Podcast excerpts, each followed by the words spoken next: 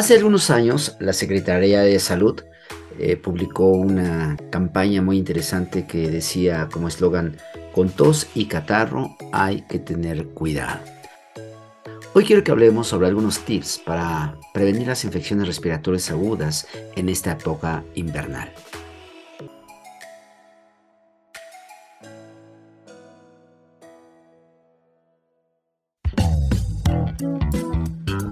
Bienvenidos a Health Radio, el podcast donde destacados expertos en diversos campos de la salud humana abordan los temas que más te preocupan y los que tienes curiosidad de conocer a fondo. Health Radio, el podcast de la salud.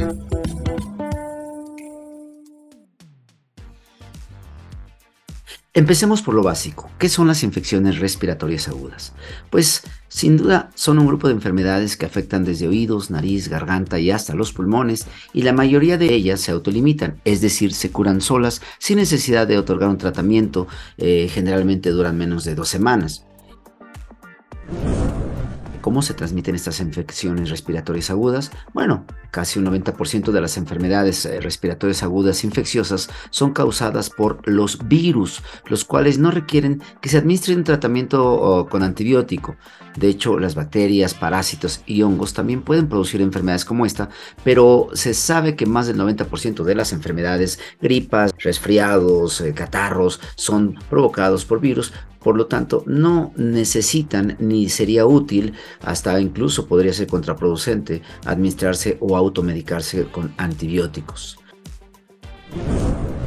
Ah, casi siempre las personas eh, se tapan la boca o nariz al toser o estornudar con las eh, manos, los cuales también puede que sea eh, una vía de contagio, porque al estar tocándose la nariz, la boca, infectándose con las gotitas de saliva o, o de estornudo que emite la nariz, pues esas mismas pueden llegar a través de los alimentos a ser reingeridas si no se lavan las manos. Eh, pues incluso al saludar de manos se transmiten los microorganismos y con ello la posibilidad de contagiar a otras personas, ya que estos virus pueden entrar a través de la boca, nariz o de los ojos incluso.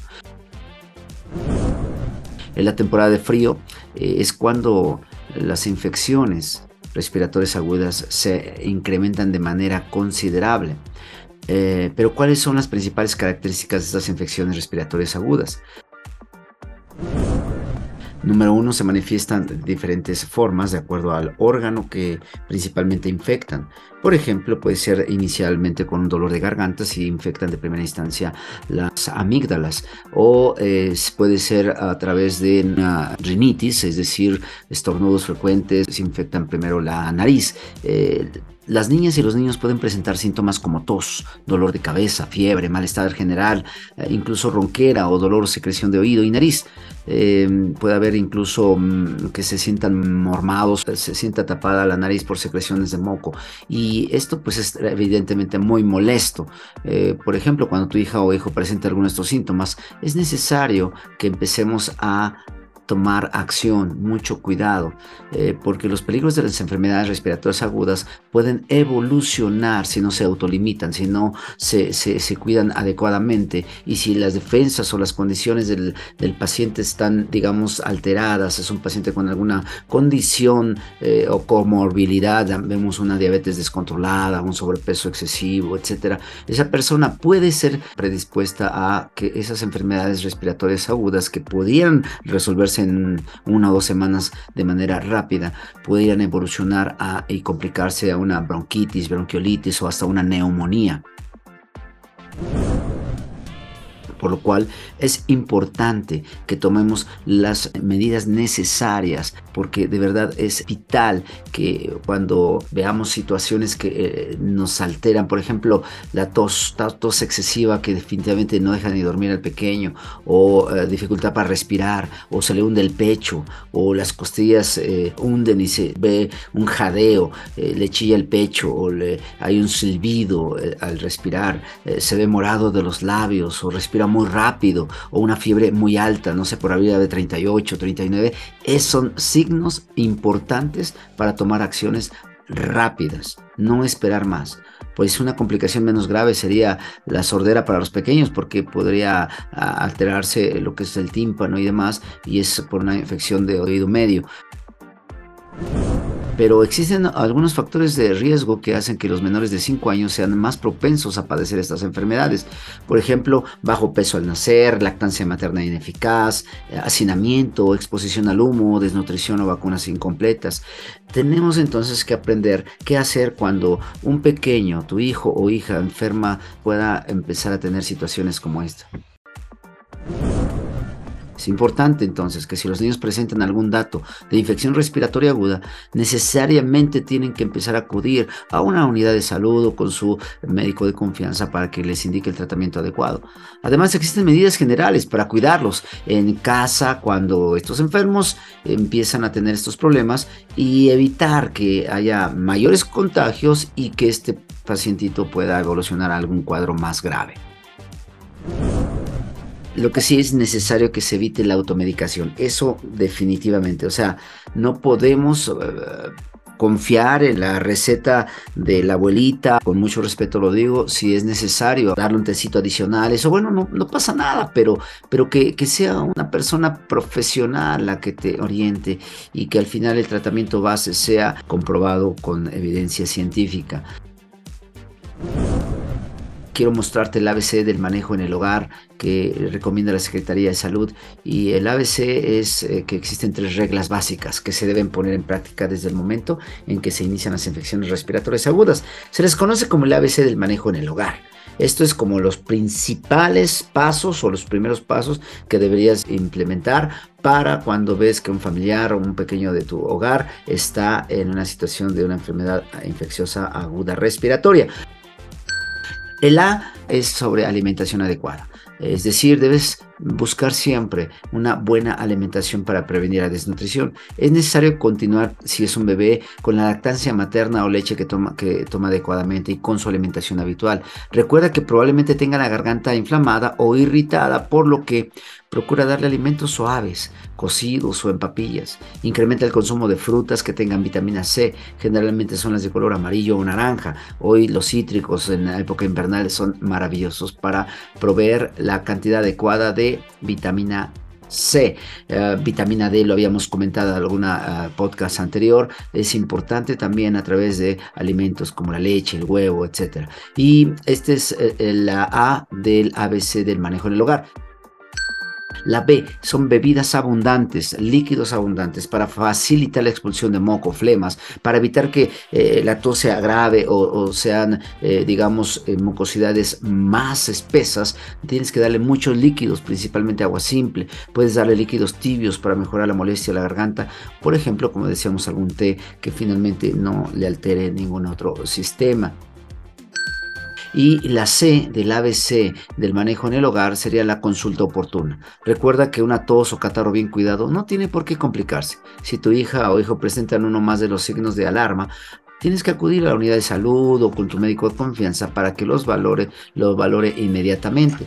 Recuerda que los signos de alarma son o respira muy rápido, se le conoce como taquipnea, o se agita más de lo normal, se podría decir que incluso tiene dificultad para respirar, sería disnea, tiene eh, pus o secreción en el oído, ah, fiebre de difícil control, es decir, que le das, no sé, el medicamento básico que te prescribió el médico y no baja, o dificultades para beber o amamantarse, se ve muy enfermo, empieza a verse morado. Todo eso, insisto, son signos de alarma que deberían ya de tomar acción de inmediato.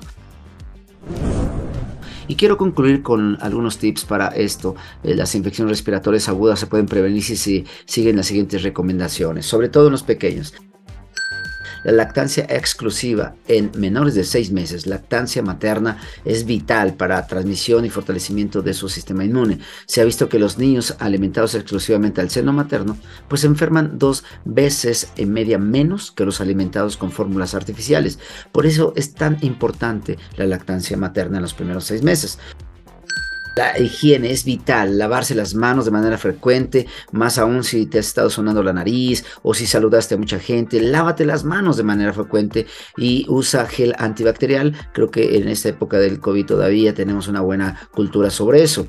Eh, enséñale a tus hijos la higiene, lavarse las manos, eh, lavarse la boca, los dientes al menos dos veces al día, es importantísimo el uso de cubrebocas, sobre todo si una persona cercana pues empieza a sentirse mal o empieza a estornudar o a sentir alguna molestia, debería de inmediato a, fomentarse el uso del cubrebocas. Eh, si no tienes, por ejemplo, síntomas muy bien establecidos, pues empezar a fortalecer tus defensas con vitamina A, vitamina D, vitamina C, que finalmente son, dijimos, la, la mayoría de origen natural. Puedes consumir cantidades importantes de cítricos, de alimentos de temporada, frutas, verduras tomar mucha agua, agua natural, que es importantísima para mantenerte bien hidratado y evitar que si hay flemas o si hay mucosidad se espese y dificulte la salida. Al toser o estornudar dijimos hay que cubrirse con el ángulo interno del codo, la nariz, eh, la boca, al toser o estornudar siempre el, el, estornudo de etiqueta, recuerda utilizar pañuelos desechables, mantener ventilada la habitación, siempre es importantísimo abrir las ventanas para que empiece a haber buena circulación del aire. Acuérdate que una de las situaciones donde hay más infecciones del COVID o de la misma influenza es donde no hay circulación de aire. Así que por favor mantén la habitación bien ventilada. Evita la quema de leña o uso de braseros en habitaciones cerradas porque eso despiden muchos contaminantes dañinos para tus vías respiratorias.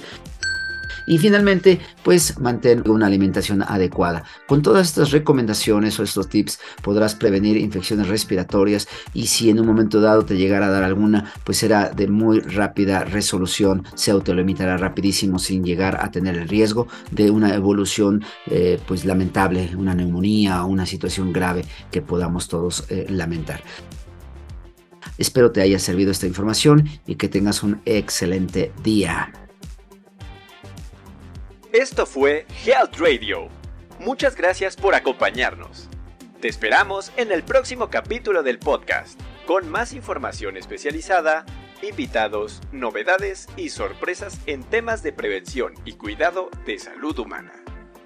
No olvides darle a like a nuestra página para mantenerte informado de todas las novedades que estamos preparando.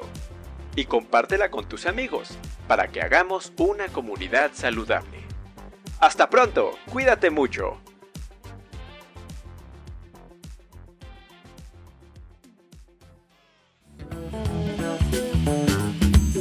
Health Radio, el podcast de la salud.